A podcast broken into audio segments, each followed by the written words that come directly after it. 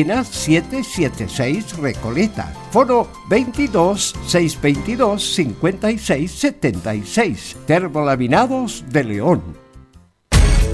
Una mirada distinta, con reflexión, profundidad. La encuentras en www.opine.cl. Ya lo sabes, www.opine.cl. Somos tu portal de opinión.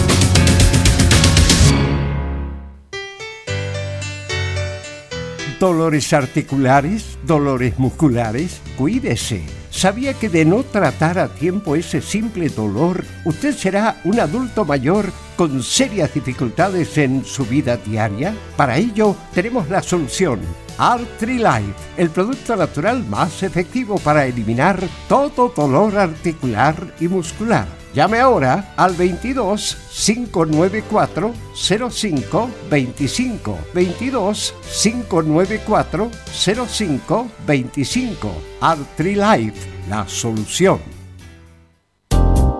En Radio Portales, de lunes a viernes, de 15.30 a 17.30 horas, Salud Eterna. Un espacio de conversación y orientación en el mundo de la medicina natural Consulte con nosotros al 226-139-705. 226-139-705. Pida además su moringa olífera ancestral original de la India.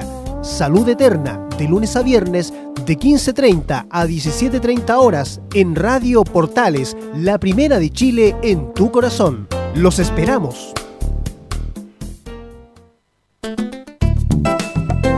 Comercial IAC y Compañía Limitada. La mejor calidad mundial en laminados decorativos. Comercial IAC y Compañía Limitada es Vertec en Chile. San Ignacio 1010, Santa Rosa 1779, Avenida Mata 446 y Portugal 501. Comercial IAC y Compañía Limitada es Vertec en Chile.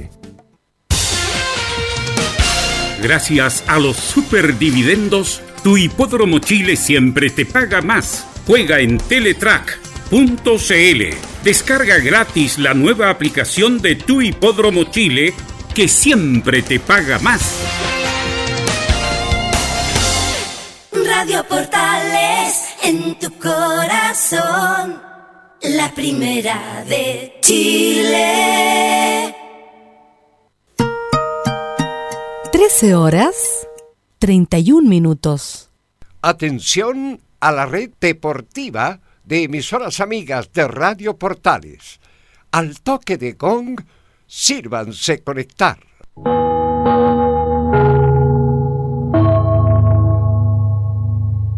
¡90 minutos! Con toda la información deportiva. Vivimos el deporte con la pasión de los que saben. Estadio en Portales ya está en el aire con toda la emoción del deporte. Comentarios: Carlos Alberto Bravo, Venus Bravo, René de la Rosa, Laurencio Valderrama, Camilo Vicenzo, Patricio Rodríguez y Ricardo Jamasmí. Reporteros: Enzo Muñoz, Nicolás Gatica, Rodrigo Vergara. Juan Pedro Hidalgo y Rodrigo Jara. Producción, Nicolás Gatica. Técnicos, Gabriel González Hidalgo y César Navarrete. Edición, Anselmo Rojas. Dirección, Carlos Alberto Bravo. Estadio en Portales es una presentación de Ahumada Comercial y Compañía Limitada expertos en termolaminados decorativos de alta presión. ¿Qué tal? Buenas tardes. ¿Cómo les va? Somos Estadio Portales en el aire con toda la información del deporte nacional e internacional en esta programación que va hasta las 15 horas. Tendremos, como siempre, todo el fútbol y luego entre las 14.30 y las 15 horas estaremos el punto del aire. Vamos a ir de inmediato para ir asegurando todos los contactos con nuestra de saludos, como lo hacemos habitualmente en Estadio Portal. Vamos a ir primero con Nicolás Gatica. Nicolás Gatica, ¿cómo te va? ¿Hay alguna novedad en Colo Colo? Buenas tardes. ¿Qué tal, Carlos, de todas las sintonía de portales? Buenas tardes. Claro, novedades son que la primera reunión tras la mediación de la Dirección del Trabajo no se llegó a acuerdo entre las partes. Además, en horas de ayer en la tarde se conoció el caso de un funcionario ¿ah? Contagiado por coronavirus. Y ayer escuchamos algunas declaraciones de Carlos Humberto Caselli y nos quedó pendiente un mensaje ¿ah? para justamente Carlos Alberto Bravo y en general para la gente, para que se cuide y respete esta cuarentena. Lo tendremos, por supuesto, en el bloque Albo. Perfecto. Carlos Humberto Caselli, el artillero cantor. Bien, vamos al otro extremo de la ciudad. Ahí está Enzo Muñoz. Eh, hay novedades, hay noticias. Habló alguien en la U. ¿Cómo está Enzo? Buenas tardes, gusto de saludar. Sí, habló alguien, Carlos Alberto. Buenas tardes para usted también. Eh, habló Luis Casanova, jugador defensor que llegara proveniente de Temuco, pero también tenemos algo del recuerdo, porque ayer se cumplieron 10 años de un empate con sabor a triunfo para el equipo universitario. Estamos hablando de ese duelo contra precisamente un equipo peruano llamado Alianza de Lima, nada más y nada menos, en el Estadio Monumental. Vamos a escuchar un par de, jugadores que hablaron, tanto del equipo universitario como de Alianza de Lima. Completo informe entonces de la audiencia. Don Camilo Marcelo Santelice, ¿cómo le va? Buenas tardes. Muy buenas tardes, Carlos, para usted y todos los auditores de Estadio en Portales. En la Católica también vamos a escuchar declaraciones de César Munder, que estuvo respondiendo a un cuestionario ahí en las redes sociales de la, de la Universidad de Católica, lo que echa también al fútbol también. Bueno, diferentes eh, temas que tocó Munder. Bien, ahí está el saludo de los todos. Reporteros de exteriores, como estamos trabajando todo. ¿Cómo te va, Velus? Muy, pero muy buenas tardes. Buenas tardes a todos los amigos que escuchan Estadio Portales. Sí, eh, bueno, y con la, noticia más relevante que es el terremoto que está viendo la NFP, que lo vamos a comentar con el informe que nos tiene preparado Nicolás Gatica. Así que de inmediato mejor vamos con los titulares para desarrollar todos los temas que tenemos en pauta Nicolás Gatica. Bien, comenzamos entonces con los titulares para esta jornada de día jueves, ya 7 de mayo. Bueno, en el tema internacional, ligas como la alemana, portuguesa y turca volverán a jugar entre mayo y junio, aunque claro, sin público. En Italia, España e Inglaterra están al menos volviendo sus equipos ya a los entrenamientos. Siguiendo en Europa, aseguran que Mauricio Isla ahora interesaría en el español de Barcelona como refuerzo para la próxima temporada. Y en Chile, claro, horas claves se están viviendo en la NFP donde ya se habla que Sebastián Moreno habría decidido renunciar. Incluso se habla de un probable reemplazante en un periodo de transición que sería el actual timonel de Palestino, Jorge Huawei, Además, desde el organismo se refirieron a cómo sigue trabajando la comisión de retorno al fútbol. En Everton de Viña, en un test rápido, se confirmó que un jugador cuya identidad no fue revelada dio positivo por coronavirus. Y como todos los días, por cierto, cerramos con la épica junto a Fabián Rojas aquí en Estadio Portales.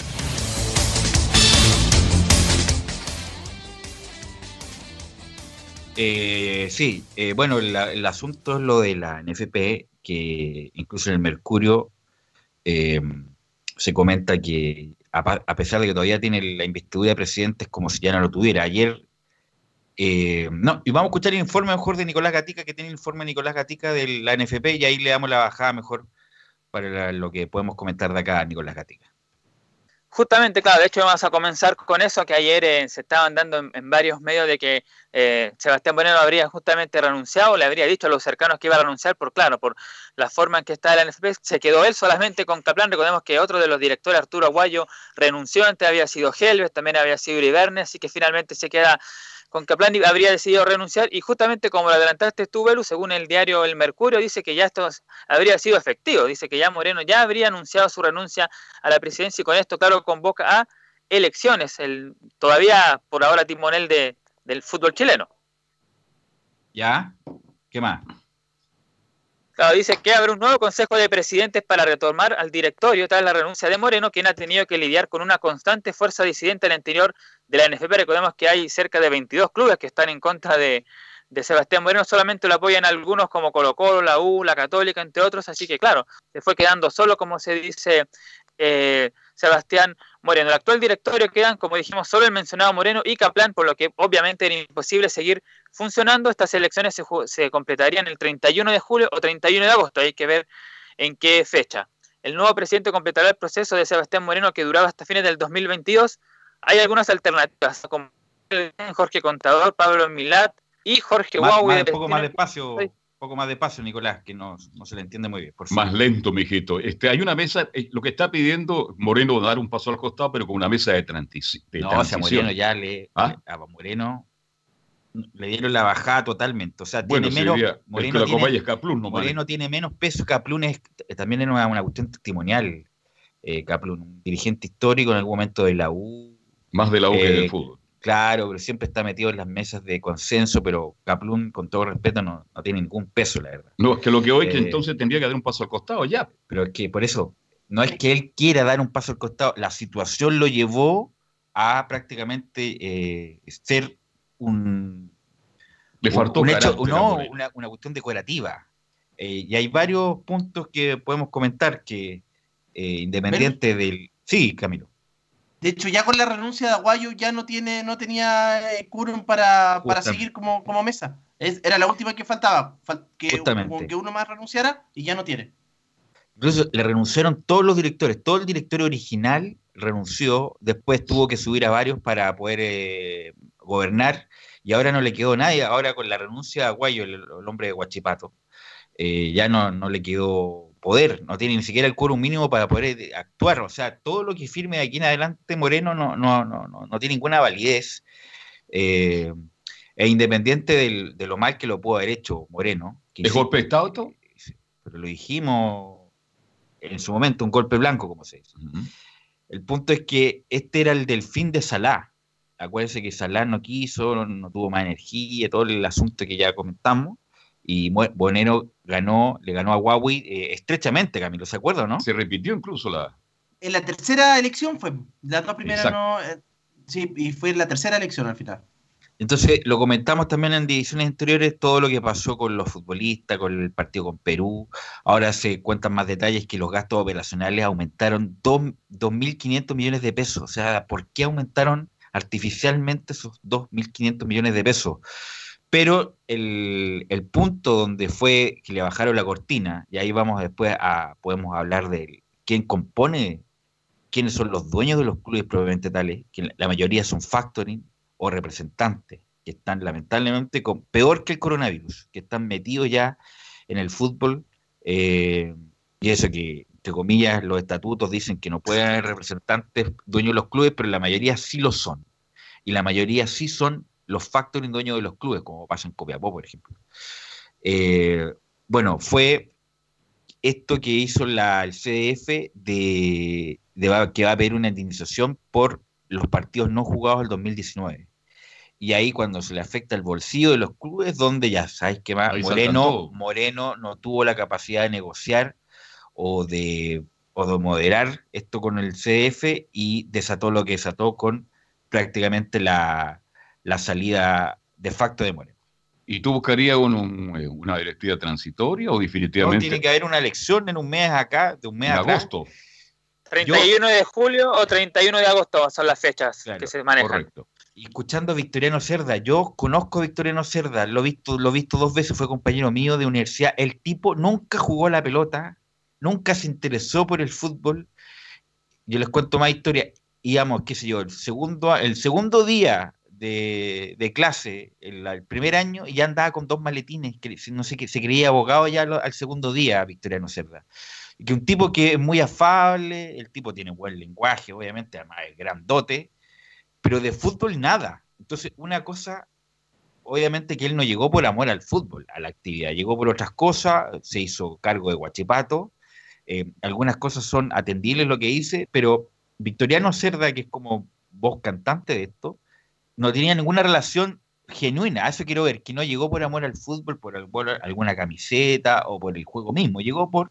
Obviamente, un, porque, un buen negocio. porque podía ser eh, interés. Y lo que digo yo, el negocio del fútbol no está en los dividendos que reparte. Hay pocas sociedades anónimas abiertas, como Colo Colo, la U y Católica. El el resto son sociedades anónimas cerradas, donde hay prácticamente un dueño. Pero el, el negocio no está ahí en los dividendos, porque, por ejemplo, Co- Colo Colo, la U, hace mucho tiempo que no hay utilidades, por lo, por lo tanto no hay reparto de dividendos. Do- El negocio está en la parte intermedia, de intermediación, donde el dueño es eh, el representante, mete un jugador y como es también es dueño del jugador, ahí gana plata. Lo vende En los proveedores, donde extrañamente eh, no hay, oye, obviamente las empresas privadas no tienen que hacer eh, licitación pública porque no están obligados en el trato directo, quien a un amigo le voy a encargar esta gestión y yo también voy en la parada. O los factoring, que prácticamente, bueno, no nos vamos a esconder la, la, la sotana, en el sentido de que muchos de estos clubes, bueno, muchos nombres, Santiago Moni, qué sé yo, Copiapó, San Felipe, los dueños de los clubes son factoring y ahí hacen el negocio. Ahí hacen el gran, gran negocio. Ojalá que se elija una buena directiva, ojalá, hay nombres, yo no sé cuáles nombres están en la carpeta, Camilo está Tagle de Católica, que siempre está, pero nunca está, no, me explico, ¿no? Huawei que le interesó mucho. No, no, pero estar, la gente, dice... Camilo, Camilo, Camilo, pero explíquese, porque la gente no tiene por qué saberlo, el, me explico. Porque eh, el señor Tagle aparece como uno de los grandes, eh, a ver, críticos de cualquier gestión, pero cuando le ofrecen un cargo siempre dice que no está a disposición. Él, no, porque justamente los equipos grandes fueron los que se estuvieron a Moreno en su momento. Yo tengo los nombres de los reemplazantes. ¿eh?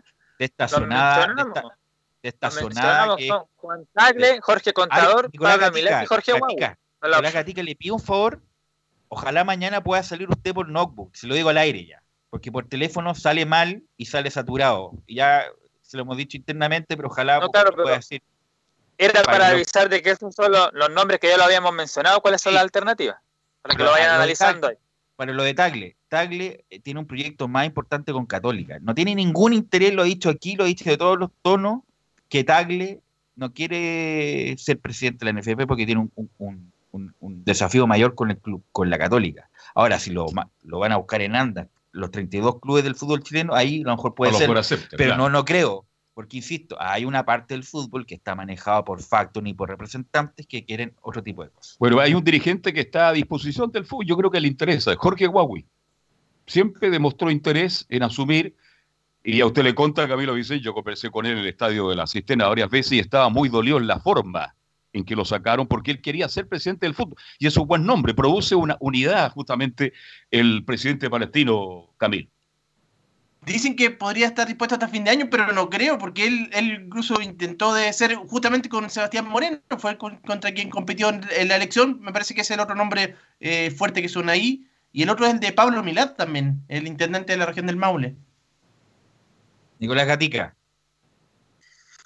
Claro, así que, como dijimos, esas son las opciones que maneja la gente de, la NFP para reemplazar a Sebastián Moreno de forma interna. Y hay un tema que ayer estábamos conversando de, sobre Reinaldo Rueda, y Reinaldo Rueda contestó a un medio, a Chile, contestó Reinaldo Rueda sobre qué va a pasar si Sebastián Moreno se va, y dijo lo siguiente, el técnico de la selección chilena dijo, de momento me quedo y no he pensado en renunciar, dice justamente Reinaldo Rueda, pero sí, sí, dice que está dispuesto a negociar con la persona que asuma, por supuesto, la presidencia de la NFP. ¿A negociar la salida, dice usted, o no? negociar la salida o la continuidad, dependiendo ahí de, cuál sea el interés de la nueva gerencia, que, perdón, de la nueva cabeza que llegue al mando de la NFP. Bueno, esto va, va, no sé, qué va a pasar con, con Rueda, porque eso es lo que realmente está preocupando al mundo del fútbol.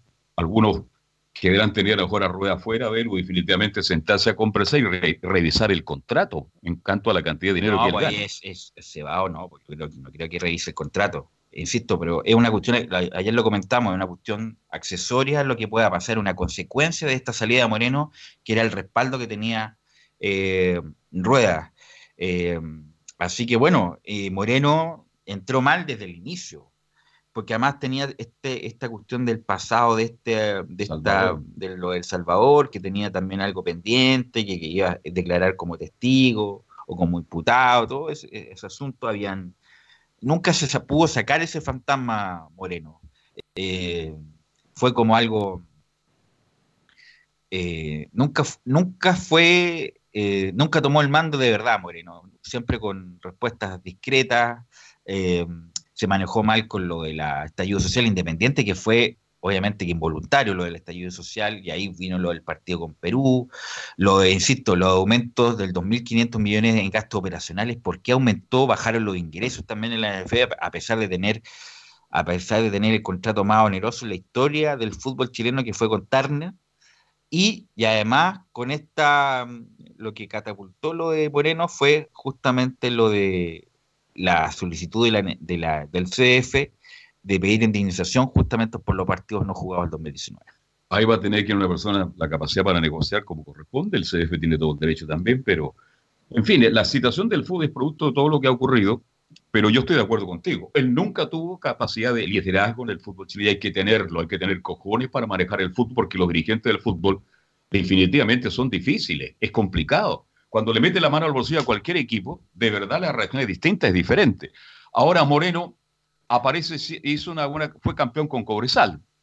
De ahí viene un hombre dedicado a la, minería, es un abogado, pero no tuvo liderazgo, no tuvo capacidad para negociar, se manejó muy mal. Se, manejó solo, y se manejó muy mal también Velo con el Cifú, fue muy blando con el Cifú. Entonces tiene todo no, lo... pero esa, mira, a los presidentes no le importa, el Cifú puede hacer mucha laraga a través de los medios, pero el punto es si la plata llega, si me bajan los costos de la NFP, ¿por qué tiene que aumentar artificialmente sin explicación 2.500? El seafood, obviamente hay muchas cuestiones en los medios, nosotros lo damos, pero para los clubes la verdad no les interesa nada lo que haga el seafood, en el sentido de que no les rasca, la verdad, no les pica. Entonces el punto es toda la cuestión monetaria, eh, del, manejo de la corporación. De, obviamente con Howard no hicieron ningún show cuando se estaba robando toda la plata y se la estaba llevando para la casa y además justamente muchos de ellos apoyaron a Jao en su momento. Bueno, es toda una... Hay un enredo tremendo ahí. Una ¿eh? cantidad de, de pasada de cuenta que, que, la están haciendo ahora justamente con la salida de Moreno y poner una, entre comillas, una... No sé si una... Un Camilo, una un presidente de transición o un presidente definitivo de aquí desde julio o en agosto en adelante. Claro, yo creo que sería, eh, bueno, se habla así que Huawei, la información que, circulaba es que él estaría dispuesto solo hasta fin de año, entonces ahí tendría que ser de transición. Pero la idea, yo creo que es que termine, la idea es elegir un presidente que termine el periodo que vence el 2022. Ahí finaliza, finalizaba eh, originalmente Sebastián Moreno eh, su presidencia. Nicolás Gatica. Así que bueno, van a haber varias aristas sobre ese tema de, quién va a reemplazar a Sebastián Moreno. Lo cierto es que ya renunció, pero claro, lo leímos que fue en el diario El Mercurio. Hay que ver ahora que la NFP mande un comunicado, que el mismo Moreno o alguien hable sobre ese tema y aclare que renunció, pero ya es un hecho, ya es inminente de que Moreno no va a continuar. Y ahora, en, pese a todo esto descabezado que está la NFP en, estos momentos, igual la, la NFP está trabajando en esta llamada comisión de retorno al fútbol y aquí vamos a escuchar a Rodrigo Robles, quien es el gerente de ligas o de competición de la NFP, quien habla justamente a cómo, cómo va a venir este tema de la, de la vuelta al fútbol. Y dice lo siguiente, Rodrigo Robles, estamos observando las ligas que ya están en entrenamiento. Estamos observando y dialogando constantemente las ligas que ya se encuentran en etapa de entrenamiento. Estamos en diálogo con los clubes brasileños que están entrenando, con Alemania, con España que comenzó sus primeros tests Estamos por definir a través de la comisión médica también cuál es el test inmunológico que se va a aplicar. Hay muchos en el mercado, por lo tanto la comisión médica dirigida por el doctor Yáñez en colaboración con el especialista en enfermedad infecciosa, el doctor Labarca, están por determinar el test que se aplicará a todos los futbolistas previo a la etapa de inicio de entrenamientos y por lo tanto eh, viendo cómo evoluciona la pandemia, cómo evolucionan los casos en Chile, eh, en las ligas eh, en otros países y aprendiendo día a día de cómo administrar esta, esta crisis sanitaria, preparándonos para volver a entrenar en el mes de junio, si así es autorizado, y volver a competir a continuación, semanas después, si es que, de nuevo, si la autorización de las autoridades lo permite. Estaba pensando por qué aumentaron los costos de la NFP cuando echaron funcionarios, echaron gerentes, bajaron sueldos. ¿Qué pasa ahí? ¿Por qué se aumenta el gasto en relación cuando la actividad ha sido menor a otros años? Entonces, esa es la gran pregunta que tienen que concluir ahora los dirigentes del fútbol chileno, aclarar en definitiva por qué se aumentaron los gastos en relación a una actividad menor en relación a este año. Tenemos más algo de Roble, porque Roble está muy optimista. Está pensando seriamente. Bueno, el 16 de mayo empieza la liga en Alemania, la Bundesliga. Sin público. Eh, Así que es la primera liga importante del mundo que reinicia su actividad. Ya están entrenando ya, como obviamente con todas las medidas sanitarias que ya conocemos. Y el 16 de mayo comienza la liga, la Bundesliga con Charlie Aring como protagonista. Así que, bueno, y, y, vamos a estar muy atentos con eso, a ver cómo toman las medidas. Obviamente se va a jugar sin público. eh, solamente va a estar la televisión, por ejemplo, las radios no van a estar tampoco, algo que también se podría hacer acá, que solamente, incluso se comentaba que solamente el CF iba a tener participación y todo el resto desde las casas. Así que vamos a estar muy atentos, Camilo, a ver cómo, cómo lo manejan los alemanes para cómo lo van a manejar el resto de las ligas.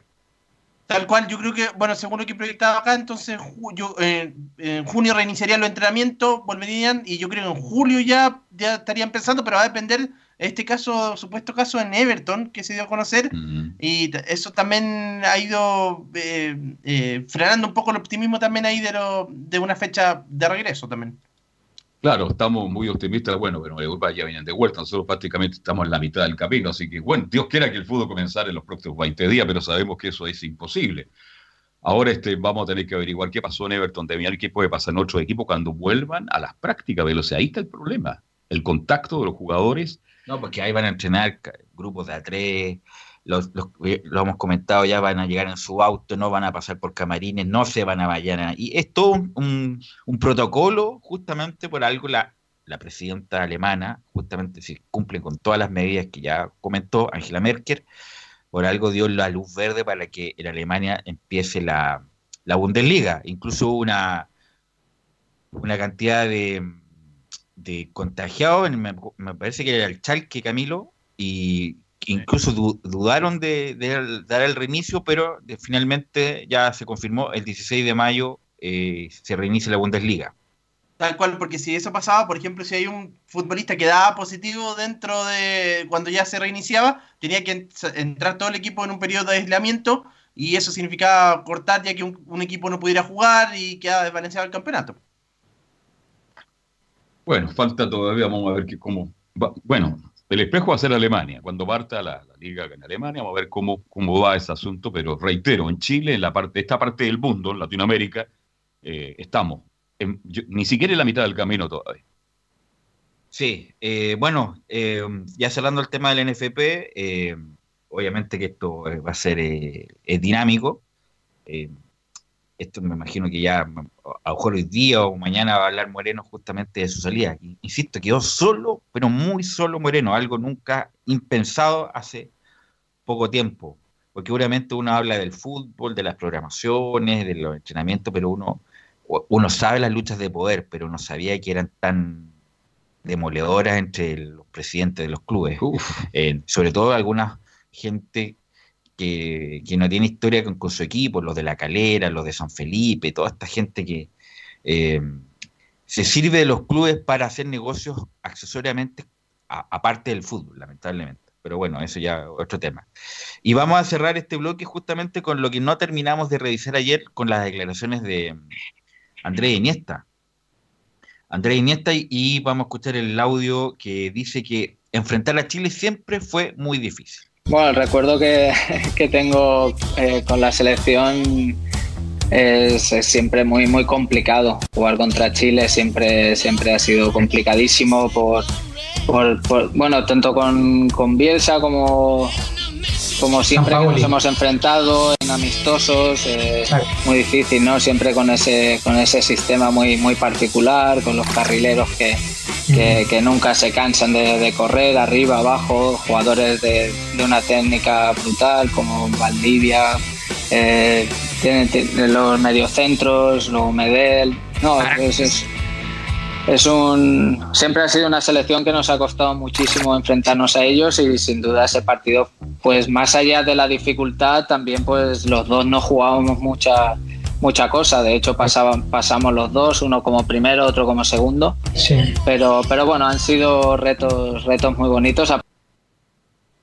Vamos a seguir escuchando a André Iniesta, el extraordinario jugador del Barcelona que está jugando en Japón ahora, y que habla del buen recuerdo que le dejó Alexis Sánchez. Pues muy buen recuerdo. Eh, creo que es un jugador, un delantero que, tiene unas cualidades eh, espléndidas en el uno contra uno, rapidez, físicamente es, muy rápido. Eh, y por lo tanto, eh, a ver, en el bar, jugar en el Barça no, no es fácil, no es fácil, ¿no? Entonces, pues eh, todo el mundo necesitamos o necesita un, tiempo de, adaptación, de, acoplarse a, los compañeros, pero yo creo que el, rendimiento, pues, yo creo que tiene que estar contento. A ver, siempre quiere, un jugador siempre quiere más, quiere hacer más goles, quiere hacerlo mejor, pero, pero yo creo que, que todo el, yo creo que el recuerdo que todo el mundo tiene a nivel de jugadores o a nivel de aficionados es, es muy bueno sobre Alessio. Y vamos a escuchar a André Iniesta que habla de otro chileno que también fue compañero de él de El Paso de Claudio Bravo. Sí, nada, para el recuerdo de Claudio, es buenísimo, la que estuvo, eh, no sé, no recuerdo si fueron si fueron dos, dos y media, pero pero bueno hizo hizo el Zamora en una en una temporada espectacular, conseguimos ganar la, la Champions también, si no me equivoco, aunque la Champions la jugaba Ter Stegen. Y fue, por ejemplo, en esa liga recuerdo que, que era un muro, quiero decir, tuvo una regularidad espectacular y igual que Arturo en este caso, pues a nivel de selección pues ha sido, ha sido todo y ha sido un referente en la selección chilena. Todo bueno del jugador chileno para Iniesta, todo bueno, nada malo. Me parece muy bien. Diplomática entrevista. Y vamos a escuchar la última de Iniesta del triste recuerdo del 2014, donde Chile juega un extraordinario partido de la mano de la estrategia de Jorge Sampaoli, y ellos fueron justamente, venían como campeones del mundo y quedan eliminados con Chile y esto es lo que pasamos a escuchar, el triste recuerdo de Brasil 2014. Sí, bueno, recuerdo evidentemente que es totalmente distinto al de Sudáfrica, eh, pero bueno, que tengo tan mal recuerdo de ese mundial que, que, no me recuerdo mucho de, la situación. Me recuerdo más de que, de que el partido contra Holanda fue un desastre donde nos quedamos eh, anímicamente pues destrozados y el partido contra Chile pues ya de por sí era un partido eh, muy complicado y se nos hizo eterno aparte de que evidentemente que Chile estuvo muchísimo mejor que nosotros. Ahí estaba las declaraciones de Andrés Iniesta, el histórico, quedó, va siempre recordado porque hizo el gol en Sudáfrica con Holanda, que quedó retratado en imágenes, en estatuas, en afiches. Eh, el Andrés Iniesta, el extraordinario jugador del Barcelona. Vamos a ir a la pausa, Gabriel, y vamos a volver con el informe de los clubes, a ver qué novedades tiene Colo Colo, eh, la U y la Católica después de la pausa. Radio Portales le indica la hora. Las 2 de la tarde.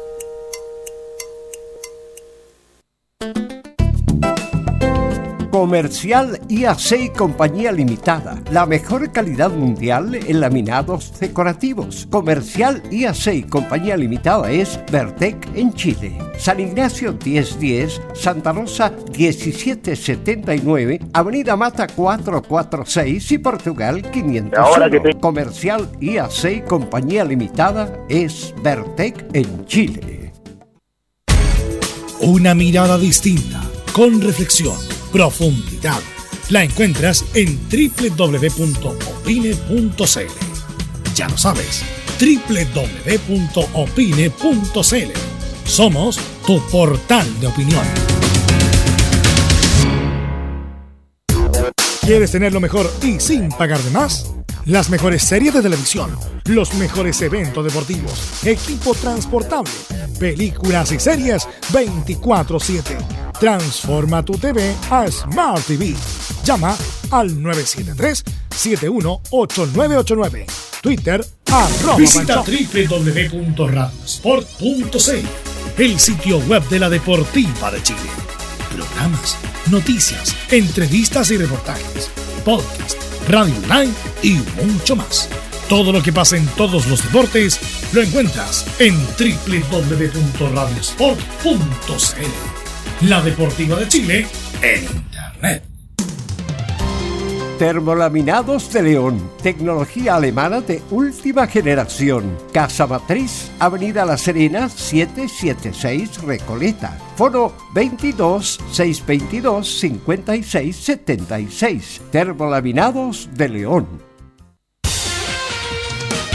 Disfruta las carreras de tu hipódromo Chile estés donde estés, jugando y ganando desde teletrack.cl. Primero, ingresa a teletrack.cl y crea tu cuenta con tus datos. Debe ser mayor de 18 años Segundo, abona dinero desde tu tarjeta de crédito o cuenta bancaria a través del sistema WebPay. Tercero, juega de forma rápida, simple, segura y sin costos de mantención. Solo debes indicar el hipódromo, luego la carrera, el monto a jugar, la apuesta y el caballo. Finalmente, debes confirmar tu apuesta. Cuarto, si quieres retirar dinero, debes ingresar a Retiros. Luego debes ingresar tu RUT y el monto que deseas retirar. Finalmente, confirmar tus datos bancarios para que posteriormente se genere una transferencia directamente a tu cuenta. Ahora ya estás listo para jugar las carreras de tu hipódromo Chile desde teletrack.cl. Y recuerda que,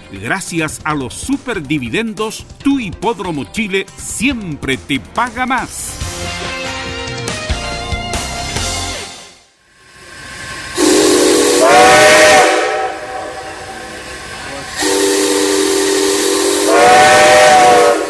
Salvador Fernández regresa a la estación principal, Radio Portales. Escúchelo todos los días, lunes a domingo, con su programa El Tren del Recuerdo y la más linda música de todos los tiempos. Lo esperamos esta medianoche en Estación Portales.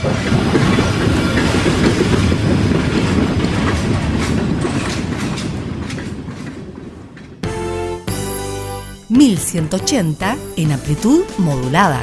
Radio Portales en tu corazón, la primera de Chile. 14 horas con 5 minutos y ya estamos de vuelta para el informe de Colo Colo y sus novedades con Nicolás Gatica. Sí, exactamente. Estamos con las novedades del conjunto de Colo Colo y la primera novedad que tenemos del equipo Albo que fue el, primer funcionario ¿eh? que fue justamente determinado con el dio positivo por coronavirus. De hecho, hay un comunicado que señala sobre esto, dice lo siguiente. Tal como se ha informado en algunos medios de prensa, un funcionario del Estadio Monumental dio positivo en el examen de coronavirus. Como contempla el protocolo de la autoridad sanitaria, al trabajador se le aplicó inmediatamente cuarentena obligatoria al tiempo que las personas que tuvieron contacto con el funcionario fueron enviadas a sus domicilios a cumplir con el cuidado preventivo. Además, señala que el trabajador afectado no presentó la sintomatología característica que provoca el virus y solo se realizó el examen luego que su esposa contrajera el COVID-19. Por supuesto que esto está en proceso, pero se da como este primer funcionario ya contagiado con coronavirus en Colo Colo. Bueno, en Radio Amiga, escuchando ayer, eh, se decía que era uno de los cancheros que trabaja en el Monumental. No sé si era, estará confirmado eso, Nicolás Gatica. Claro, solamente aparece acá, dice, claro, el trabajador de Colo Colo arrojó positivo, No, se si no, encuentra eh, en, el, su casa. en el- en el comunicado obviamente no va a salir por Nicolás Gatica, es lo que se refiere a lo que el rumor que se dice que era justamente uno de los cancheros del, del club que está contagiado, obviamente que me imagino que lo aislaron y todo para que no contagiara a sus compañeros, a los que trabajan en el club día a día, justamente para no propagar este famoso virus. Claro, y digamos que un canchero muchas veces tiene una relación muy directa con los jugadores, y así es. Bueno, pero los jugadores no están yendo a entrenar. Claro, no.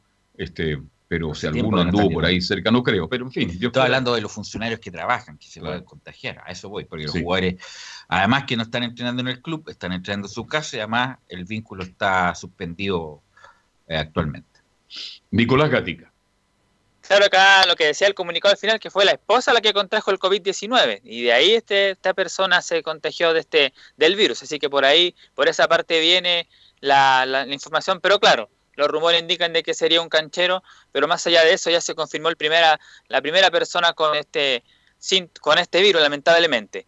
Y bueno, estuvimos comentando durante estos últimos días de que la mediación de la dirección del trabajo para que se reuniera el plantel con Aníbal Moza, en este caso con la dirigencia blanco y negro, y que hubiera humo blanco, pero lamentablemente en la primera reunión que se disputó, que se realizó, digo, ayer miércoles, no llegaron a acuerdo tras la primera reunión de mediación. ¿Por qué? Bueno, estuvo Aníbal Moza en el lado de blanco y negro y Esteban Paredes en representación de el plantel. Si bien es cierto, blanco y negro se había mostrado dispuesto a negociar en la reunión que tuvo cuando aceptó la mediación, la situación fue diferente, ya que la directiva mantuvo firme su postura inicial de no flexibilizar los porcentajes de retornos salariales. Debido a esto, la Dirección del Trabajo solicitó a la concesionera elaborar una nueva propuesta formal.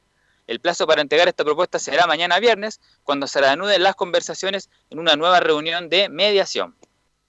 ¿Cuántas veces se puede intentar verlo conversar? No, una. Una.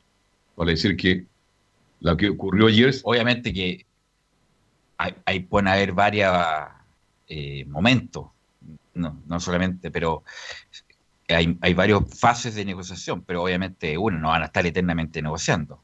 A eso me refiero. Y, y si no llegan a acuerdo, bueno, pasará al. Si los jugadores perseveran, pueden ir a la, ir a la justicia, pero eso se va a demorar mucho más, por mientras Colo Colo eh, va, o más bien la, administradora del, Seguro de Cesantía va a pagar lo que corresponde. Nicolás. Otra información que hay sobre el delantero Nicolás Blandi, que ha sido uno de los principales perjudicados porque fue uno de los que llegó tarde y no, ha tenido justamente, no tiene las cotizaciones suficientes en nuestro país, por lo tanto no puede beneficiarse de los fondos de cesantía. Aseguran de que en sus historias, de que él está en Argentina, fue a pasar justamente la cuarentena al otro lado, justamente por el tema de que ahora está en eso y no está entrenando y también no tiene esta cotización. Por lo tanto, Blandi está pasando sus días allá en, en el otro lado de la cordillera mientras se espera primero la mediación y después, claro, cuando se pueda retornar al fútbol. Pero lo habíamos comentado en, en titulares, que ayer tuvimos re- re- reacciones de Carlos Humberto Caselli, que estuvo en el programa de, de Colo Colo que está en Portales TV, donde está ahí Laurencio y también Patricia Rodríguez trabajando, y hablaron varios temas sobre Carlos Caselli, sobre su calle, sobre lo futbolístico, sobre Colo Colo, y lo dijimos ahí en titular, te- tenía pendiente un saludo justamente para Carlos Alberto Bravo y para la gente en general, para el hincha eh, Carlos Caselli, y justamente vamos a escuchar ese mensaje a Carlos Alberto Bravo y todos los chilenos. no solamente a él, no solamente a la gente del fútbol, a todo chileno de buen corazón que ojalá se cuide, ojalá se quede en sus casas, que ojalá respeten la cuarentena, eh, porque esta no, esta cosa no es fácil y no va a terminar muy pronto. No hay que ser tan, porque cuando abren un mall, el que abre el mall no es el weón que lo abre, son los weones que van.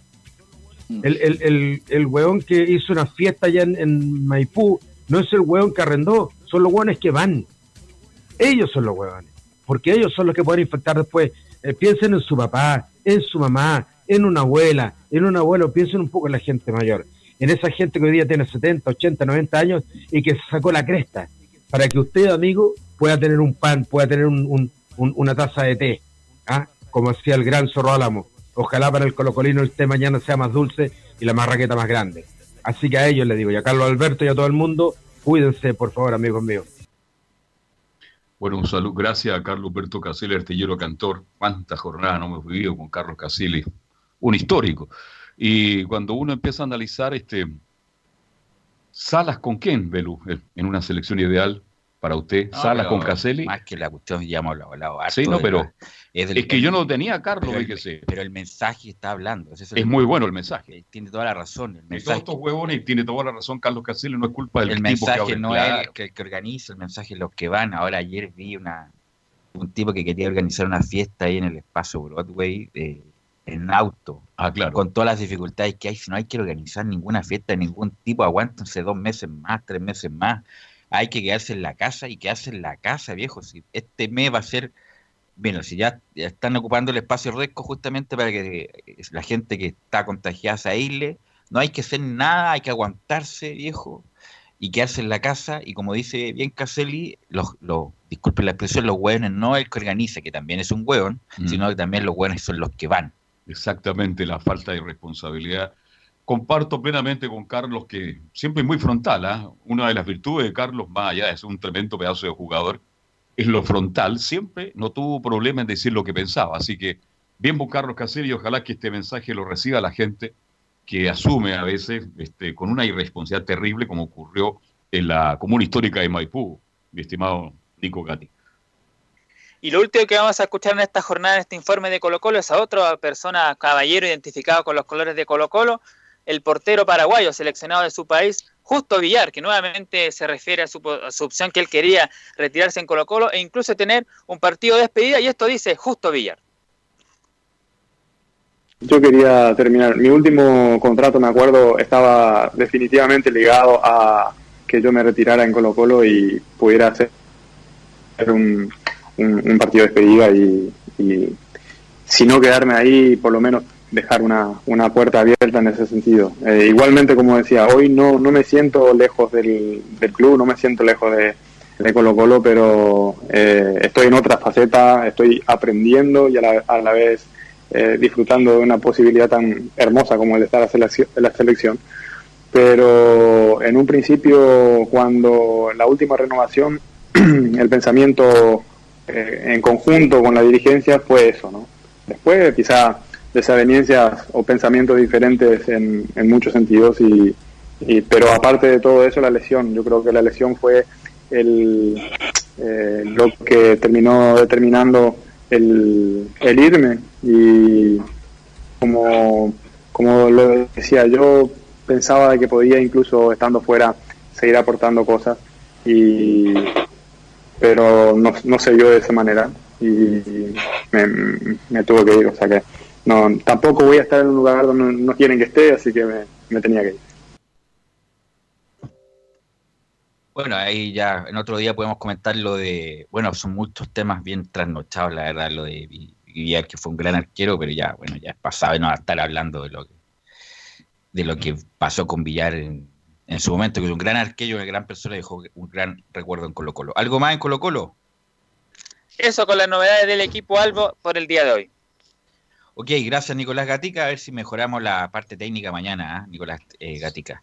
Eh, Enzo Muñoz, ¿cómo estás? Buenas tardes. Buenas tardes, Pelus. Y en Universidad de Chile, como lo decíamos, vamos a tener un- una especie de recuerdo, al menos un par de, minutos, sobre un partido que fue bastante épico. Yo, me- yo creo que tú y Carlos Alberto deben acordarse de, buena forma de un partido que se dio en el Estadio Monumental, eh, en el Estadio de Colo Colo, para, para ser más exacto, porque hay varios monumentales en toda Latinoamérica.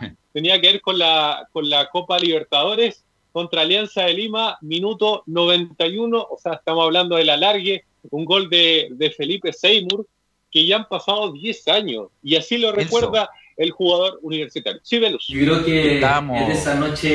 No, adelante, Gabriel, vamos adelante. Yo creo que es de esas noches mágicas que todo hincha, todo jugador algún momento soñó. Es increíble cómo después de 10 años eh, ese recuerdo, ese gol, ese momento eh, sigue vivo, lo sigue recordando la gente, gente lo hincha, eh, me agradecen de repente por esa jugada, se acuerdan de ese partido como si fuera ayer y, y han pasado 10 años. No, lo, que, dec- lo que te decía yo, Enzo, es que no solamente lo recordamos, transmitimos ese partido Sí, pues. a través de Estadio en Portales hace 10 años ya, ¿cómo pasó, ¿Cómo pasó el tiempo? ah?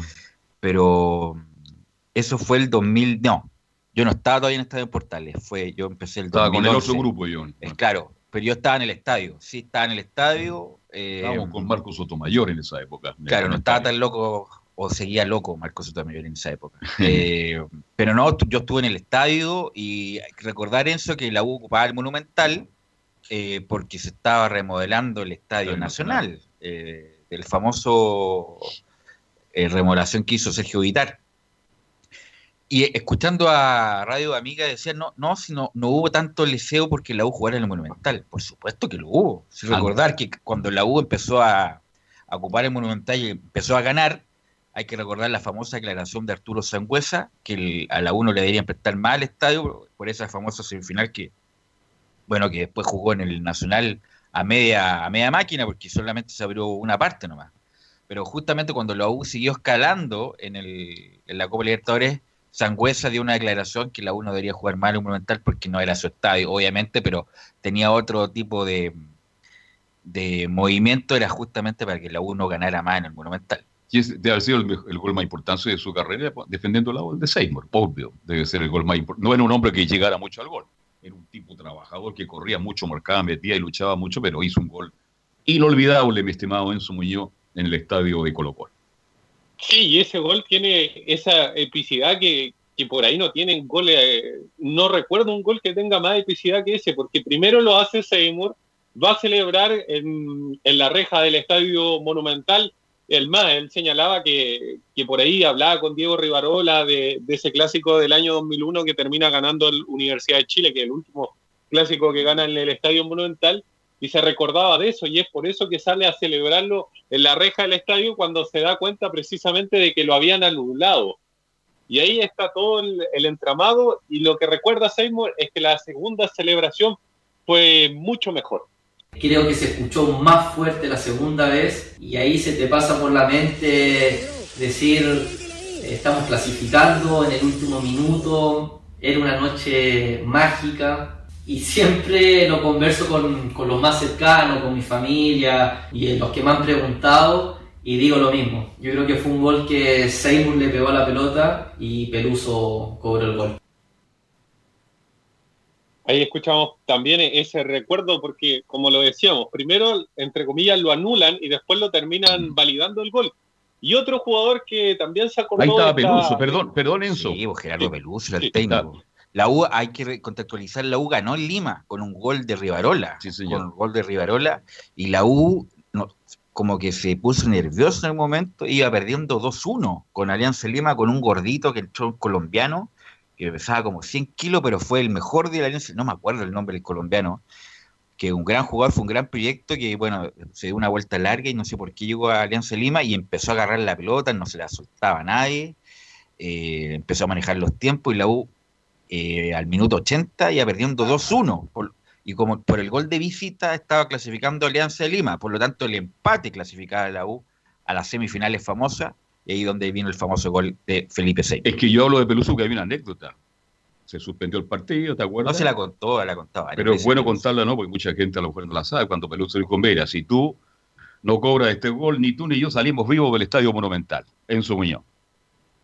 Escuchemos lo que dice José Carlos Fernández, jugador en ese tiempo de, de Alianza Lima, porque algo tiene que ver precisamente con lo que usted menciona y habla sobre la conversación que tuvo posteriormente, o sea, posteriormente con el preparador físico de, en ese tiempo de Peluso. Escuchemos lo que dice el jugador. Ahora que tengo al profe Carvalho, que en ese entonces era el, preparador físico de, de Peluso en la U de Chile, hoy lo tenemos en Manucci, lo tuvimos el año pasado también, a veces conversábamos de ese tema, yo lo fastidiaba un poco, que me sacó la gloria, que no sé qué, y él me decía, pero me dice, fuera de fuera de bromas, la barra se estaba metiendo, me dice, no no sé en qué hubiera acabado todo eso, me decía. Ahí está precisamente, y señala eh, precisamente a la barra de Universidad de Chile, que podría haber quedado quizás qué cosa. No, y eso, y contextualizando también, tuvo la mala fortuna, y eso sí que fue mala fortuna, de que el 2010 estaba el Mundial, y lamentablemente la Copa Libertadores no sé por qué no se terminó antes, y las semifinales se jugaban después del Mundial. Y la U venía con ese fuego interno, que, bueno, uno nunca lo va a saber, ¿eh? Eh, venía con ese fuego interno de ganar la Copa Libertadores. Hizo empató con Chivas, que fue un gran resultado en México, y acá lamentablemente se desbordó, la U no jugó bien, los mexicanos jugaron muy bien al contragolpe y lo, liquidaron al principio, la U prácticamente ya al minuto 20 estaba liquidada la, la serie. No me acuerdo quién, con quién jugó Chivas la final de la Libertadores del 2010, a ver si me ayuda Camilo ahí, o- pero era una gran posibilidad para la U, efectivamente ha estado más cerca incluso que el 96 de haber eh, levantado esa famosa copa. De hecho, hay una declaración reciente de, de Gerardo Peluso que dice que si no se paraba precisamente esa semifinal por el Mundial, la U era campeona de la Copa Libertadores. Claro, porque la U incluso tuvo vacaciones, o sea, tuvo unos días de descanso, después hubo esa intertemporada, pasó el Mundial, bueno, había jugadores de la U en el Mundial también, eh, por lo tanto, obviamente que el foco se cambió y no llegó de la mejor manera como estaba, la U estaba como, como calientito, como dicen en el barrio, y lamentablemente no fue así, y desperdició una gran oportunidad de llegar a la final. Fue con ah. Sí, Sí, fue precisamente contra Internacional de Porto Alegre. Ah, y está difícil. 2-1 ganaron. Y, o sea, le ganó las dos llaves por lo demás. Donde estaba de Alessandro, por ejemplo, entre otros Ah, jugadores para el En su mejor conjunto momento. Sí, hace 10 años, imagínate. Imagínate, así que espectacular. Bueno, la U ha estado muy cerca. Pero bueno, final. la U venía, la U había eliminado el no, el 2009 eliminó al Inter de Porto Alegre de la Sudamericana, me recuerdo. Eh, bueno, la U venía bien independiente, el rival podía haber sido perfectamente competitivo, pero bueno, por las cosas que ya enunciamos, la U no llegó a la final. Sí, y ah, ahora, yéndonos a la actualidad que, que le compete al universitario, habló Luis Casanova, jugador que llegara proveniente de Deportes Temuco en un préstamo, que habló sobre cómo han sido los primeros meses en el equipo universitario. Mi adaptación al equipo y cuerpo técnico ha sido buena, eh, me han recibido súper bien, hay muy buenas personas, así que me ha hecho todo un poco más fácil. Estoy aprendiendo de, de mis compañeros con más experiencia y también de lo que me pide el profe, así que estoy muy feliz. El trabajo a distancia me parece bueno, si bien no es lo mismo que estar en una cancha que a todos los nos gusta, lo seguimos trabajando, nos mantenemos bien físicamente y lo que destaco más es el compañerismo, el profesionalismo de todos, eh, la buena onda que se genera, eh, también nos seguimos viendo, conversando entre nosotros y, también sirve para saber cómo están los demás. Escuchamos las primeras palabras de Luis Casanova que hablaba sobre estos primeros meses y cómo ha llevado el tema de- del trabajo a distancia y otra también tiene que ver con el rendimiento. ¿Cómo evalúa él el rendimiento que ha tenido en estos primeros meses en Universidad de Chile? Mi evaluación personal en los partidos siento que es buena. Creo que hice partidos correctos, pero siendo perfeccionista siento que tengo mucho más para aportar a, a la U. Jugar con la camiseta de la U ha sido un orgullo por todo lo que tuve que trabajar para obtener una oportunidad como esta. También recuerdo el 2010 cuando jugaba por O'Higgins, me tocó hacer un gol, íbamos ganando 2 a 1 y me llamó mucho la atención también la fuerza que tenía el hincha para cantar a pesar de que iban perdiendo. Ahí escuchamos las palabras de- del jugador que, como lo decíamos, proviene del conjunto de Temuco, también tuvo pasos por, por O'Higgins de Rancagua. Vive en Rancagua incluso, ahí, ahí está haciendo la cuarentena en su muñoz. Sí, en la casa de sus padres. Él mismo señalaba en la entrevista, que es un poquito más extensa, obviamente, que está haciendo la, la cuarentena en la casa de los papás, que, que ahí la está llevando precisamente junto a, a su familia. Bien, ¿tiene más de la U? No, eso nomás con, con Universidad de Chile, que obviamente sigue haciendo trabajo eh, de precompetencia, por así decirlo, de manera del teletrabajo. Sí, lamentable, porque nada iguala, nada homologa el trabajo en cancha, así que están todos los clubes del fútbol chileno y, y la mayoría del mundo sufriendo lo mismo. Así que nos encontramos mañana, Enzo. Nos encontramos mañana. Saludos. ¿Y qué es lo que hay en Católica, don Camilo?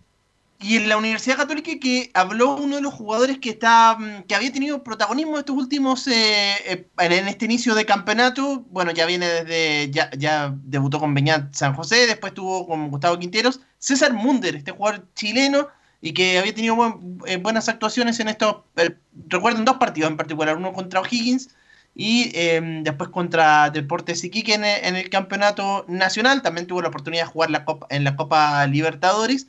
Eh, César Munder, que estuvo respondiendo a un cuestionario que está realizando la Universidad, la Universidad Católica y en sus redes sociales, y en el primer audio habla de su llegada a la Católica. La verdad es que yo me encontraba haciendo cadetes en la, Unión Española y yo estaba justo en paralelo jugando por el colegio un torneo. Eh, justo nos tocó la final con el Colegio Santa María. Entonces ahí estaban todos los cadetes de la Católica. Y terminé el partido y después se me acercan a hablar y hicimos todos los cambios. Desde la sub-15 empecé en las inferiores de ahí de- del club. César Munder, que pudo haber ido al, sudamericano, que sub, eh, al sub-23 que se disputó este año, pero que finalmente no, no fue convocado, pero ya tiene la nacional, ya es eh, chileno. Recordemos que ya no ocupa el cupo, ya no tiene el cupo de extranjero como era hasta el año pasado. Y que también hablaba de, un, de un jugador respecto a que eh, a qué jugador admira a nivel mundial, dijo Kylian Mbappé, por lo que ha demostrado en su corta carrera, pero eh, eh, es un jugador, el jugador francés a quien admira. Y también se le pregunta qué cosas extraña en este periodo. entrenar en cancha, eh, poder compartir con mis compañeros, también prepararse la semana para jugar el fin de semana, eh, el torneo, entre semana prepararnos para jugar la Libertadores también. Eso, es lo que más extraño de- del fútbol. Bueno, eso con respecto al jugador eh, César Munder, el que, que ha tenido, que tenía, como ¿Cuándo- decíamos, este. eh, Camilo, ¿usted cree que algún día va a tener continuidad Munter en la Católica? Velo, ¿cómo lo ves tú? Difícil, ¿ah? Depende de él. Depende Sí. de él. El- el- los pa- él fue también a preolímpico, ¿no, Camilo? No alcanzó, No, no no, no, no, lo nominaron. No, no, claro, no, Minero. No, es un buen jugador, pero tampoco es, es un buen jugador, pero en ningún caso un, un fenómeno bajado, llegado de Marte. Es un, gran, un buen jugador, pero depende de él, porque algunos jugadores que dan el salto de calidad porque lo agarra un entrenador, porque le, lo agarra un preparador físico, le saca lo mejor, les da la confianza, pero ha insinuado muchas cosas Munder, pero lamentablemente no se ha materializado ya y ya vamos hablando de él dos, tres años de lo mismo. Así que bueno, ojalá- así que ojalá Munder pueda materializar todo lo que insinúa. Y aparte con los que está, con los que están en, e- ese puesto son, son varios. Está, bueno, Edson Puch, que estaba en un, en un altísimo nivel, en un alto nivel ahí en, cuando estaba cuando se estaba jugando el campeonato. Por el otro lado estaba Lesca- eh, Gastón Lescano también. Entonces por ahí la competencia igual está, está difícil. Y hay uno que pasó por la Universidad Católica que mm, y que al final logró, logró títulos pese a que muchos eh, fue, fue resistido por algunos hinchas ahí, incluso durante esta semana, me refiero a Fernando Cordero, que incluso durante esta semana tuvo una polémica ahí por Twitter con, con algunos, con algunos hinchas que dicen representan los, los segundos lugares de la Católica. Pero al final logró tres títulos con el equipo cruzado, el- durante el dos en el periodo de Mario Salas y después uno con, con Beñat San José. Así El que, Chiqui Cordero, pero bueno, que era hincha de la U, pero ahora es fanático hincha de la Católica. ¿ah? Hizo Tal buena cual. campaña, buena campaña católica el Chiqui Cordero, siempre cumplió. ¿Mm? Además, él dice que, bueno, la posición, eh, en la posición que él jugaba originalmente era volante y eh, prácticamente to- en todos los equipos donde más jugó es de lateral izquierdo, prácticamente ahí, bueno, en la Católica fue en, en- en esa posición y él sabe que no era su ubicación porque no tenía la marca, era más eh, un jugador más eh, ofensivo en ese sentido. Y recordaba Ahora que el plantel Está en calera, ¿no? está en calera, sí, pero no ha tenido mucha continuidad tampoco, no ha tenido continuidad, pero bueno, eh, fueron ocho fechas las que se jugaron nomás. Así que recordó el plantel de Mario Salas, dice que ha sido el, que, el más fuerte en el que ha estado también a Martín Lazarte, la unión de grupo que, que tenía cuando estuvo en la Católica. Ok, gracias Camilo, ¿ah? nos encontramos mañana. Nos encontramos mañana entonces. Gracias, a las gracias. 7, Camilo. ¿ah? Gra- Gracias Nicolás Gatica. Nos vemos. Ok, ahí hasta el nos vemos en lo cortado. Vamos a la pausa eh, y volvemos con la hípica con Carlos Alberto Bravo y Fabián Rojas. Radio Portales le indica la hora. 14 horas 30 minutos. Termolaminados de León, tecnología alemana de última generación. Casa Matriz, Avenida La Serena, 776 Recoleta. Foro 22 622 56 76. Termolaminados de León. ¿Quieres tener lo mejor y sin pagar de más? Las mejores series de televisión, los mejores eventos deportivos, equipo transportable, películas y series 24/7. Transforma tu TV a Smart TV. Llama al 973-718989. Twitter arroba Conchos. eres tú, la radio eres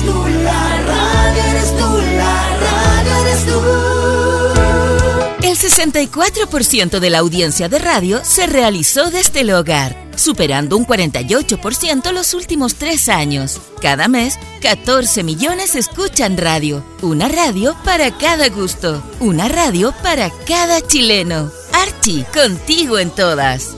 Fuente Ipsos, Análisis Radios, marzo 2020. Comercial IAC y Compañía Limitada. La mejor calidad mundial en laminados decorativos. Comercial IAC y Compañía Limitada es Vertec en Chile. San Ignacio 1010, Santa Rosa 1779, Avenida Mata 446 y Portugal 501. Comercial IAC y Compañía Limitada es Vertec en Chile. Gracias a los superdividendos, tu hipódromo Chile siempre te paga más. Juega en Teletrack.cl. Descarga gratis la nueva aplicación de tu hipódromo Chile que siempre te paga más.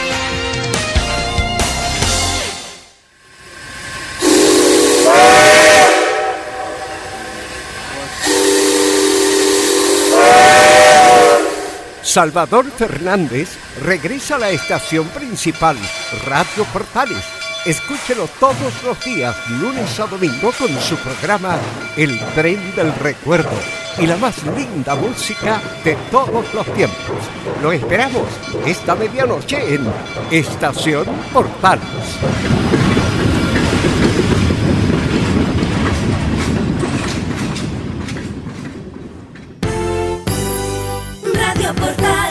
1180 en amplitud modulada.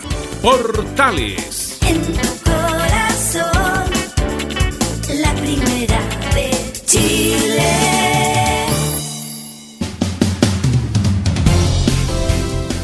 Bien, ya estamos de vuelta, 14 horas con 32 minutos, somos Portales y ya estamos con don Fabián Roja. ¿Cómo te va, Fabián? Buenas tardes, gusto de saludarte. Ya estaremos con Fabián para entrar en contacto con él. Tenía una nota preparada desde Estados Unidos. Ya vamos a estar con Fabi para que nos cuente todo lo que está ocurriendo en el mundo Ahora de la hípica. ¿Qué tal, Fabián? ¿Cómo le va? Buenas tardes, gusto de saludarlo. Muy buenas tardes, eh, Carlos. Un gusto saludarlo también a todo el público que escucha Estadio Portales a esta hora de la tarde. Con el bloque de la hípica, el saludo también para Juanito Sí. el hípico. Pues. Oye, me llamó hoy día Juanito Elípico, Bueno, está más el día- preocupado que más preocupado que condenado a muerte. Me llama un saludo, le mandó mucho saludo también a Santelice. Bien, cuénteme, a ver. Sí, el día de hoy tenemos nuevamente un contacto desde Estados Unidos. La semana pasada fue Raúl Mena y el día de hoy ya está en la línea eh, uno de los preparadores eh, que ha alzado la bandera chilena en las últimas semanas en Estados Unidos, como es Amador Sánchez. ¿Cómo está Amador? Un gusto saludarlo. Estamos completamente en vivo y en directo a lo largo de Chile, de todo el mundo, por todas nuestras señales en Radio Portales. ¿Cómo te va? ¿Qué tal, Fabián? ¿Qué tal? ¿Cómo estás? Buenas tardes. Saludo a todo el público que está escuchando la radio. Muy buenas tardes, eh, Amador. Una fecha importante para usted porque se va a cumplir eh, un año desde su primer triunfo en Estados Unidos con Secret, Secret of Life. Sí, así es. Yo, yo llegué aquí aproximadamente en, en enero. Eh, la verdad que ahí ya, ya desde el principio empecé a incursionar con caballo y pude ya correr a mi nombre en, en abril con la yegua Secret of Life, que me acuerdo que fue la primera yegua que presenté eh, a mi nombre en la, en la pista de Goldstream Park y salió el triunfo, un triunfo importante, fue con, con Héctor, Héctor Berrío, jockey chileno y además el, el dueño Andrés Llanes del Estoscari Blanco, que, siempre me ha apoyado, así que feliz por eso. Amador, ¿cómo, ¿cómo fue este triunfo? Porque bien lo dices tú, fue eh, tu primer ejemplar en presentación y de inmediato un- una victoria en tierras donde es muy difícil y, ganar de inmediato te dan esperanzas para, seguir en aquello y, y claro que fue un, un puntapié de lo que vendría más adelante el año pasado. Sí, así es, ahí eh, se inició todo.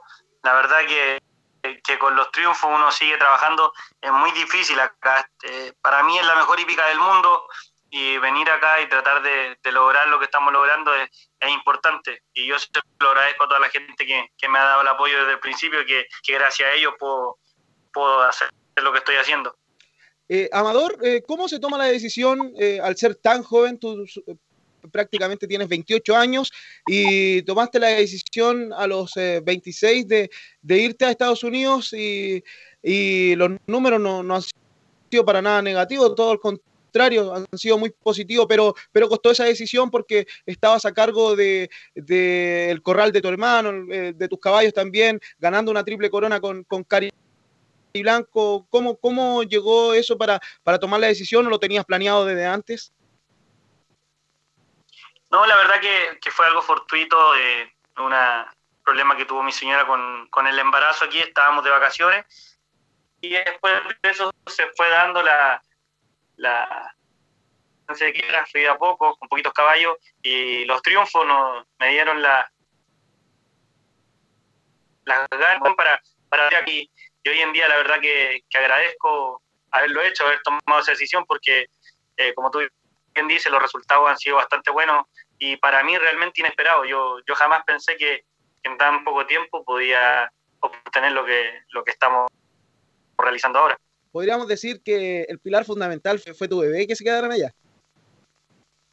Sí, así es. eh, fue, fue un tema médico que por, por salud no, no pudimos, no, no era recomendable viajar, podríamos haber viajado, pero no era recomendable. Decidimos quedarnos y la verdad que, bueno, yo soy un apasionado, toda la vida me han gustado los caballos. Yo venía de vacaciones aquí y pasé todos los días metido en el, en el hipódromo junto a Ángel Quiró que él fue el que me recibió. Y, y ahí empezamos, compré un caballito, después empezamos y después se fueron dando la- las cosas y tampoco la, la gente empezó a apoyarme más. Bueno, claro, estamos hablando con Amador Sánchez, te está escuchando atentamente Carlos Alberto Bravo, también eh, director del área deportiva de Estadio Portales. No sé si quiere hacerle alguna pregunta, don Carlos a Amador Sánchez. Amador, buenas tardes. Santiago del Chile, capital de Nación, saludarte. Este, me alegro mucho.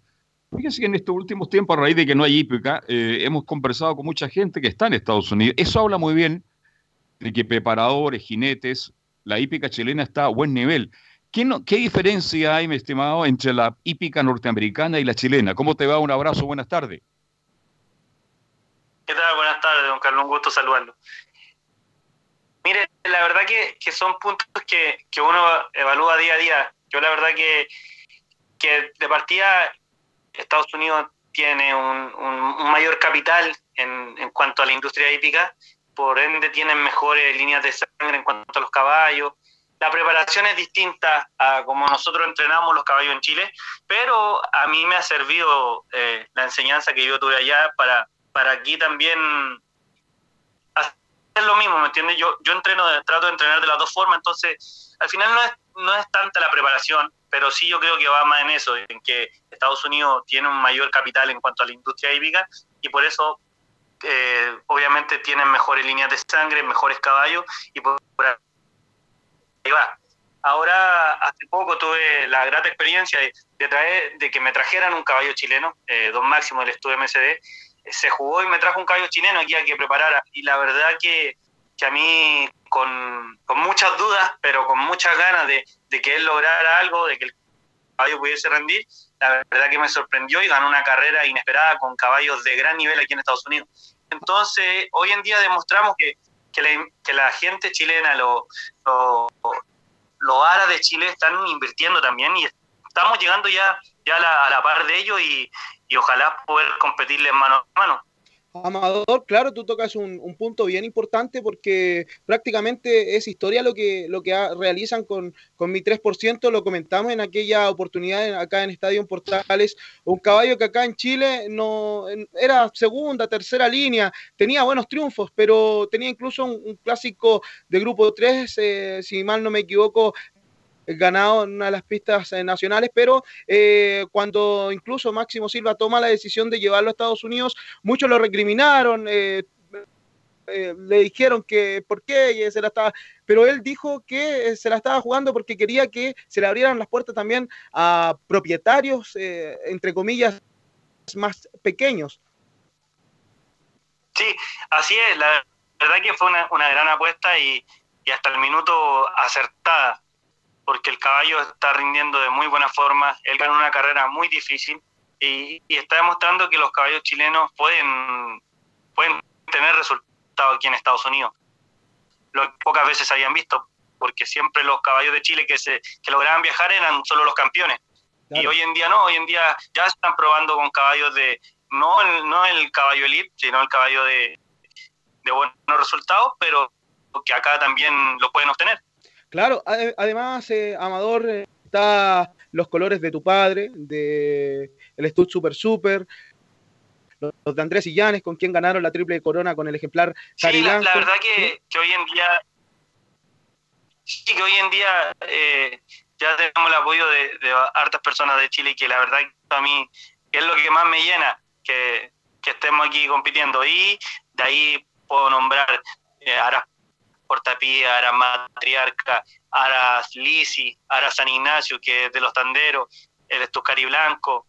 Eh, entonces, son gente de, de Chile que se juntan y que me dan apoyo y que la verdad que, que mejor que obtener resultados con ellos. Claro, y también hemos entendido que te llegarían tres eh, ejemplares más a- al corral. Sí, así es. Mañana ya se acaba la cuarentena de ellos. Son dos yeguas de, la matriarca de don Felipe Sullivan, que eh, desde, desde el principio estuvo en contacto conmigo y la verdad que se lo agradezco mucho. Son dos hijas de Scat Daddy que yo creo que podemos tener buenos resultados aquí si ella se da tan bien como lo hizo mi 3%. Y además, eh, un segundo caballo de don Máximo que, que vuelve a hacer una apuesta y ojalá pueda rendir. un caballo que estaba en training acá, Amador. Sí, Grande Tortugón, él, él ya ganó ya su salida perdedora, un caballo de dos años, hijo de Irish Brother. Eh, muy rápido, que es lo que se necesita acá. Los caballos con velocidad yo creo que pueden andar. La, la recta es más corta que allá, entonces necesitamos caballos con velocidad. Bueno, estamos hablando con Amador eh, Sánchez eh, desde Estados Unidos.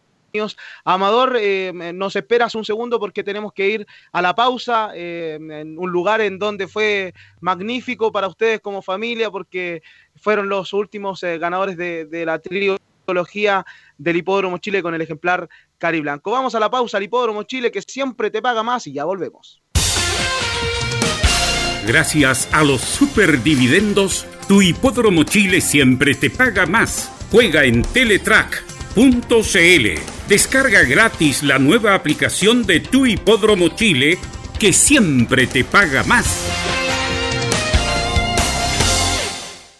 Le voy a hacer eh, una pregunta a Amador Sánchez. Estamos hablando con Amaro Sánchez, directo en directo de Estados Unidos para Estadio Portal y para todo el mundo de la hípica. Claro, cuando te escucho Armando hablar con mucha claridad y con mucho conocimiento, este, pero para que el caballo, pues tú dices los caballos son distintos, son diferentes, pero ahí está el trabajo de justamente de Amador Sánchez, vale decir tú, cualquier caballo chileno, más allá que tenga desventaja con un caballo americano, está el trabajo de ustedes y eso es fundamental, porque no todo es casualidad, en el fondo yo creo que está ahí. Si el preparador tiene un gran nivel, como en el caso tuyo, cualquier caballo chileno, relativamente exitoso en nuestra hípica, puede tener mucho éxito en, Norteamérica.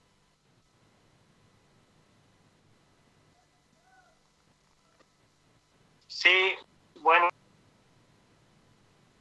Así es, todo va de la mano de mucho trabajo, solo que todo el equipo que está conmigo, sí. Aquí ponemos todo el esfuerzo máximo, la mayoría son personas chilenas las que trabajan acá y la verdad que queremos que los caballos chilenos triunfen. Y con él hicimos una cuota de esfuerzo un poco más de lo normal, pero, pero la verdad que sí, la verdad que los caballos chilenos, yo, yo con ya el ejemplo de mi 3%, creo que, que pueden andar muy bien y obtener buenos resultados. No, tenemos por qué tener miedo de competir con ellos.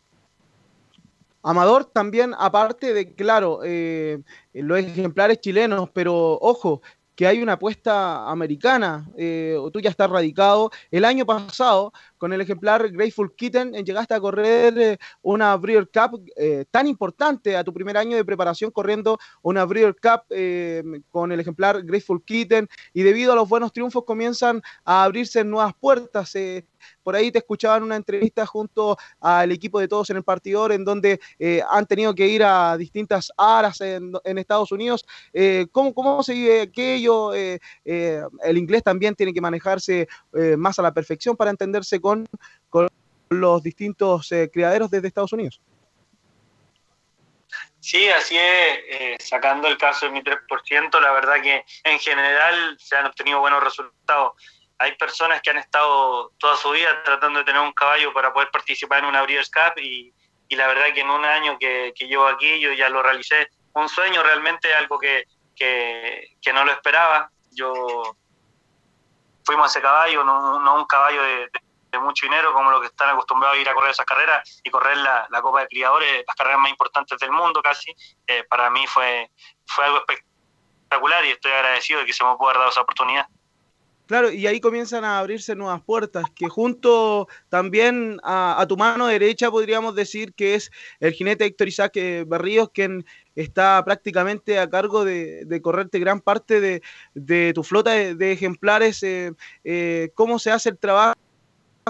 El- toda la confianza, sabemos que, junto a tu hermano están acostumbrados a trabajar con un jockey de cabecilla y, y en este caso en Estados Unidos te encuentras con otro jinete que también es chileno y que también pasa por buen momento. Sí, así es. Nosotros siempre nos, nos hemos acostumbrado a trabajar así.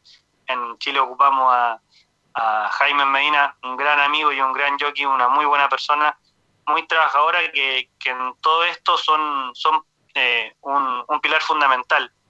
La verdad que acá en Estados Unidos eh, está Héctor, eh, por mucho tiempo uno de los mejor, el mejor jinete de, allá ganando estadísticas y que todo y, y la verdad que nos hemos adecuado súper bien a la manera de trabajar él, él me ayuda mucho él se adecuaba a mi forma de entrenamiento y, y yo también a la de él, entonces por ahí nos no hemos hecho un, buen dúo y que hemos podido tener resultados que realmente han sido inesperados.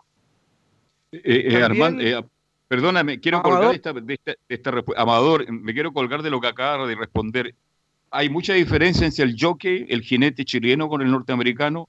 Eh, si te pregunto cuál es el mejor, obvio que me vaya a decir que el chileno, pero ¿hay mucha diferencia, sí o no? ¿O el jockey chileno de verdad es uno de los mejores del mundo? No, la, la, la verdad que sí, la verdad que hay, hay mucha diferencia. eh, eh, los jockeys americanos yo creo que están a un nivel superior a los que actualmente están en Chile. Por eso les cuesta tanto eh, adaptarse a un, a, un, a un estilo, porque son estilos totalmente distintos. Aquí en Estados Unidos, cuando ven correr a un jockey chileno por primera vez, realmente no entienden qué está haciendo, porque son estilos distintos, son, son formas de montar distintas y, y que creo yo personalmente que, que la de acá es mucho mejor que la que tenemos en Chile. Ojalá que, que cada vez que, bueno, ya se está teniendo más relación, hay jinetes que, que como Cristian Rojas, que, que eh, han estado acá, que tienen ese estilo y se van para Chile, empiezan a hablar con los jinetes jóvenes y, y nos adecuemos a eso, porque creo yo sinceramente que, que es mucho mejor el, el rendimiento que, que le sacan a los caballos los jinetes americanos que los jinetes chilenos. Así es, eh, un, estilo bien distinto en Estados Unidos. eh, sabemos que, que prácticamente vienen todos con, con la huasca arriba. Acá en Chile aún no, no, no se realiza dicha modalidad. Bueno, pero en fin, eh, en el último tiempo hemos visto a, a bastantes jockeys eh, viajar a, Estados Unidos. El caso de Jaime, que luego de su eh, lesión bien fuerte que tuvo en, el hipódromo Chile, pudo viajar a, esta- a Estados Unidos, incluso ganando con un ejemplar de Ángel eh, Quiroz.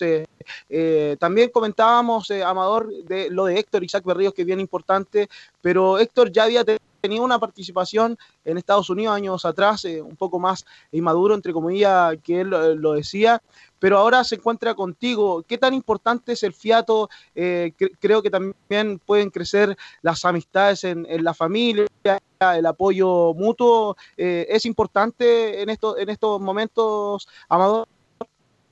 Sí, yo creo que a cualquier persona que, le ha tocado salir de, de su país, eh, afuera es distinto. Por mucho uno extraña sus costumbres, extraña su familia.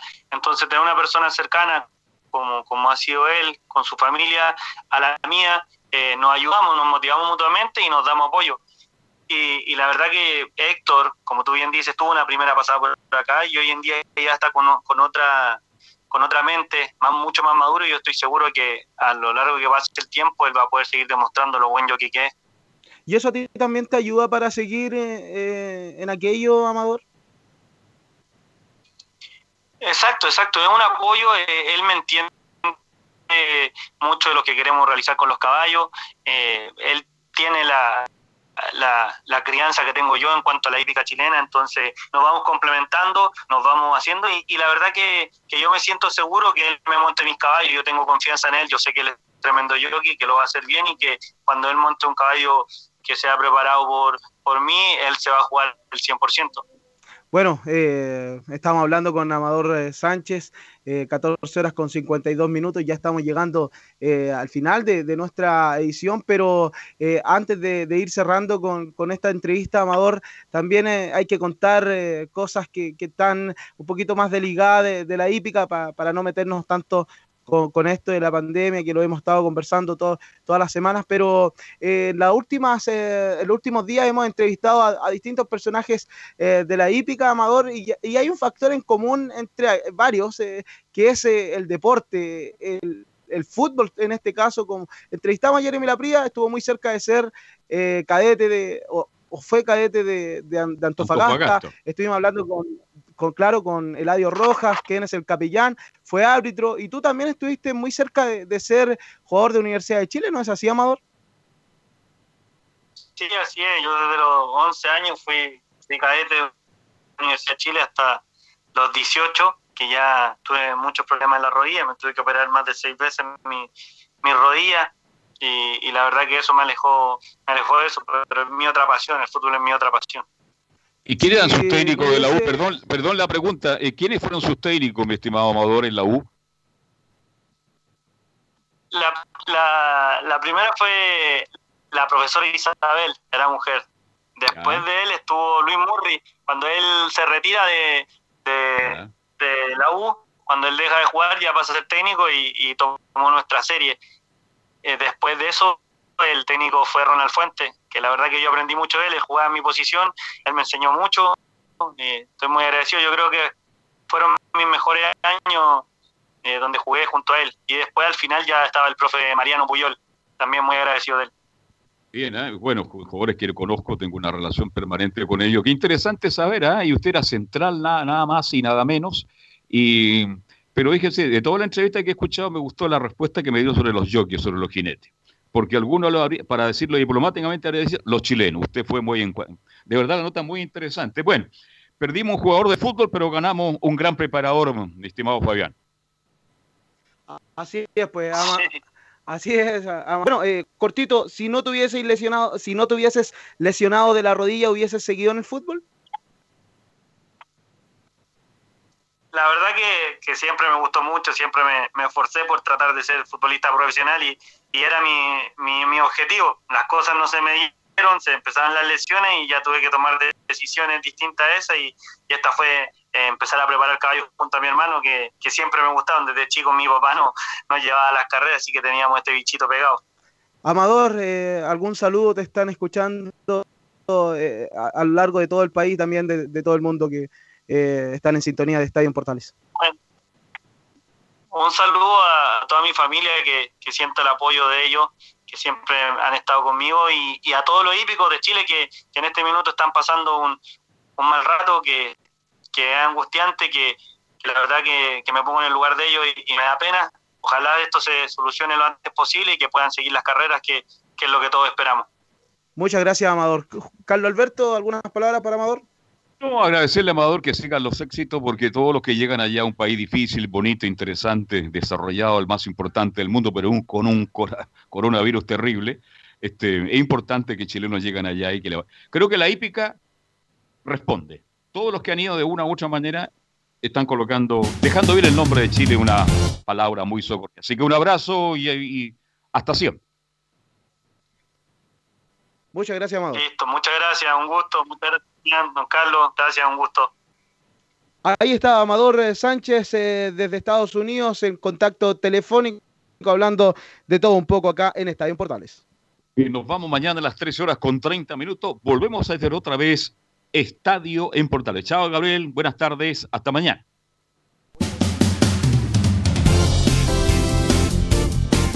Fueron 90 minutos con toda la información deportiva. Vivimos el deporte con la pasión de los que saben. Estadio en Portales fue una presentación de Almada Comercial y Compañía Limitada. Expertos en termolaminados decorativos de alta presión